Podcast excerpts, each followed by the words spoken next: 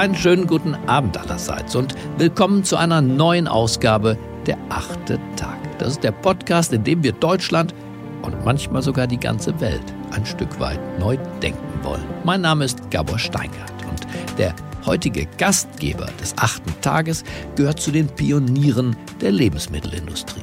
Er ist vor Jahren auf einen Zug aufgesprungen, von dem damals noch viele meinten, dass dieser Zug im Nirgendwo enden würde. Mein Name ist Roger Lienhardt.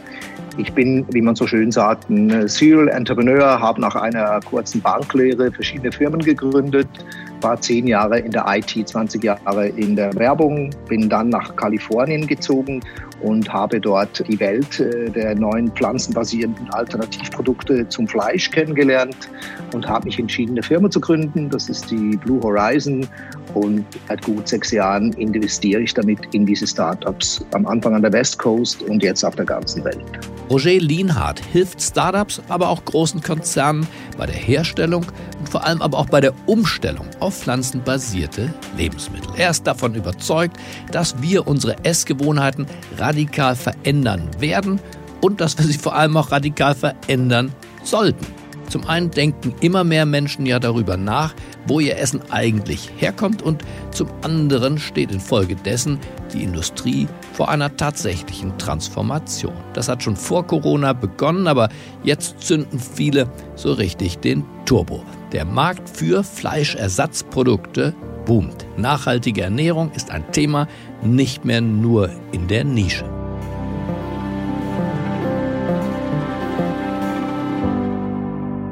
Ich habe damals, als ich auch schon äh, immer wieder in, in, die Schweiz zurückgereist bin, ich bin ja dann immer so Ping-Pong-mäßig hin und her gereist, habe in einer Zeitung gelesen, äh, dass der Bill Gates 50 Millionen in eine Firma investiert hat, die einen pflanzenbasierten Burger produzieren will. Und äh, das hat natürlich meine Aufmerksamkeit gekriegt. Ich habe gesagt, wenn der Bill Gates jetzt 50 Millionen in so eine Firma investiert und ich bin dann natürlich bei meiner nächsten Reise in die USA sofort zu dieser Firma gegangen, habe den Patrick Brown, äh, den Gründer, kennengelernt. Zu dieser Zeit war es noch sehr einfach, an diese Leute ranzukommen.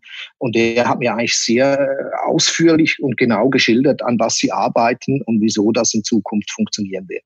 Ich habe ja am Anfang, als ich in diese Industrie reingeguckt äh, habe, habe ich mir gesagt, wie kriegt man die Konsumenten dazu, die Produkte dann auch zu kaufen? Muss aber heute sagen, dass das ursprüngliche Problem der Konsument, äh, das ist verschwunden. Wir haben heute bei sämtlichen Startups, wo wir investiert sind, die Konsumenten wollen die Produkte. Also da hat sich die letzten paar Jahre echt was getan.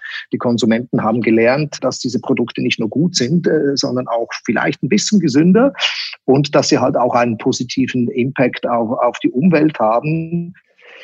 Es ist natürlich so, dass am Anfang hat man immer gedacht, die Produkte werden an die Veganer verkauft und die Vegetarier. Wir haben aber die Erfahrung gemacht in den USA, als wir den Beyond Meat Burger direkt neben Fleisch in die Fleischtheke gelegt haben, hat sich der Umsatz innerhalb von wenigen Monaten verachtfacht. Also wir haben plötzlich gemerkt, dass nicht nur der Veganer oder Vegetarier eine Zielgruppe darstellt. Die sagen sogar manchmal, ich will diese Produkte gar nicht, die sind zu ähnlich zu Fleisch. Ich will meine Bohnen und mein Quinoa und, und mein Sojajoghurt. Aber wir haben gemerkt, dass die sogenannten Flexitarier, also Leute, die sagen, ja, zwischendurch mal was anderes, nicht immer nur Fleisch, vielleicht Fleisch ein bisschen reduzieren, dass die plötzlich zu diesen Alternativen greifen, wenn die eben neben dem Fleisch liegen. Die würden nie in die vegane Ecke gehen, das ist ein bisschen zu alternativ für viele immer noch. Aber wenn es neben dem Fleisch liegt, da gibt es der eine oder andere oder auch vor allem die Frauen beim Einkaufen, die sagen, hm, nehm mal so einen mit. Das Ganze ist ja auch sehr, sehr emotionell. Man hört auch heute immer mehr, dass Massentierhaltung auch wirklich nicht so toll ist und dass da überall Antibiotika mit drin steckt. Und das führt dazu, dass vom anfänglichen emotionellen, das den äh, Kunden äh, überzeugt hat, äh, pflanzenbasiert zu essen, weil er das Tier nicht töten wollte, heute die Leute viel öfter diese Wahl treffen, weil sie sich A, gesünder ernähren möchten oder B, auch wirklich denken, dass es für die Umwelt nicht so tauglich ist, Tiere Tiere massenweise zu produzieren. Heute, wenn man die Leute auf der Straße fragt, die Hauptgründe für die Leute, mehr pflanzenbasiert zu essen, ist die Gesundheit und ist die Nachhaltigkeit der Produktion. Und es ist auch ein Allgemeingut geworden, wissenstechnisch, dass halt die Massenproduktion von Chicken mit Hunderttausenden von Vögeln in einer großen Halle, das ist kein gesunder Umgang mit der Natur. Und eben den Fußabdruck, den es in der Natur hinterlässt, weil man ja die, all die Tiere füttern muss und das Futter muss man irgendwo anbauen. Also diese Verbindung zwischen Nachhaltigkeit, Gesundheit, Tierwohl, ist ein Mix und es kommt aber auch jetzt ein neuer Faktor dazu, und das sind die Gesetzgeber, wenn es zum Beispiel darum geht, wie viel Antibiotika darf ich in der Tierzucht verwenden. Die Gesetze werden immer strenger und damit wird es natürlich teurer, das Fleisch zu produzieren, weil man kann weniger Tiere gemeinsam halten.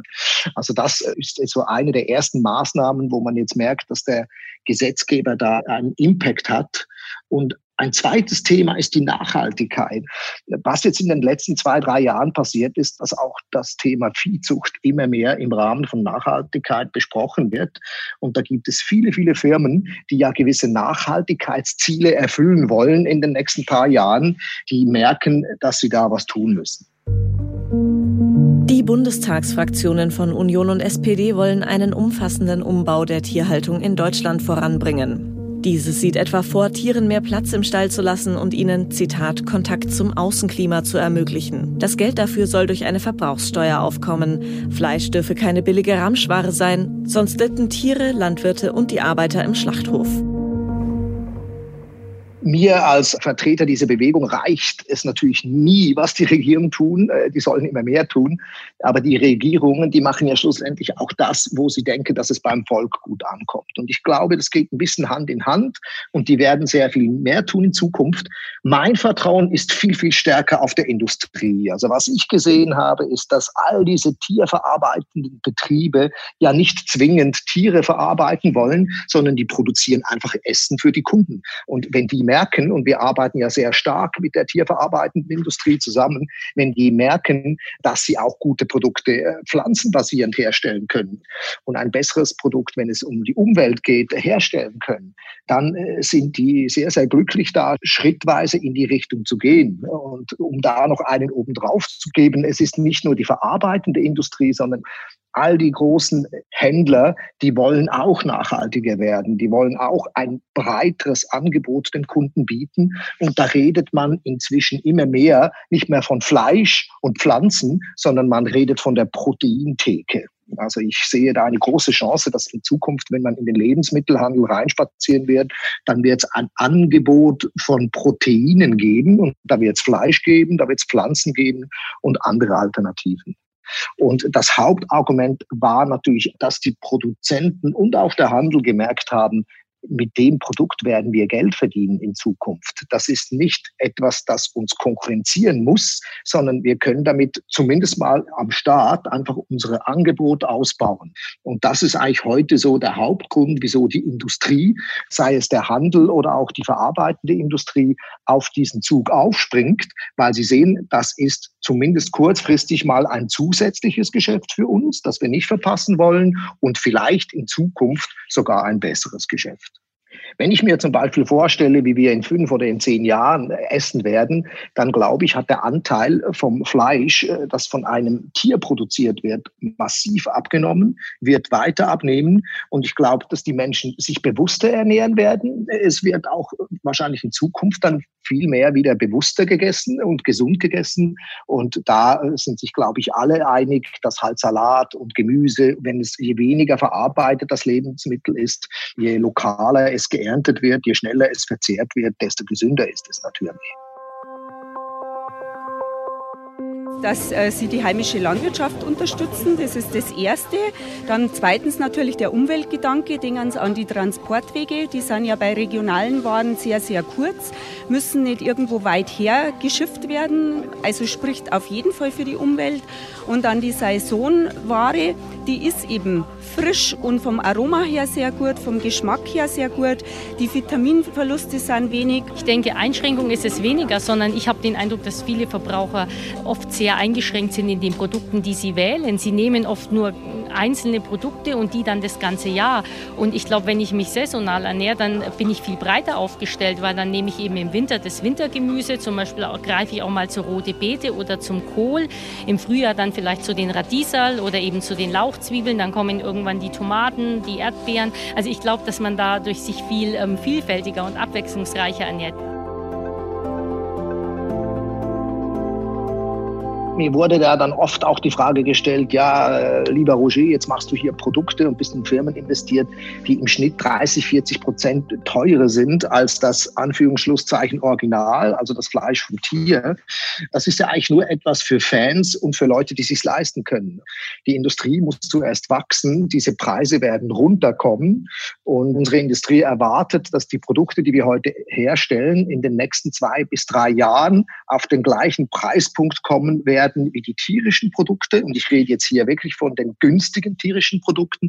Und ich glaube, in den nächsten fünf bis acht Jahren werden diese Produkte nicht nur besser und vom Geschmack her identisch sein, sondern sie werden günstiger zu produzieren sein. Und das ist dann der Moment, wo der Markt kippt, weil wenn ein Produkt gleich riecht, gleich schmeckt, günstiger zu kaufen ist und noch gesünder, wieso soll es der Konsument nicht kaufen und wieso soll es der Handel nicht anbieten?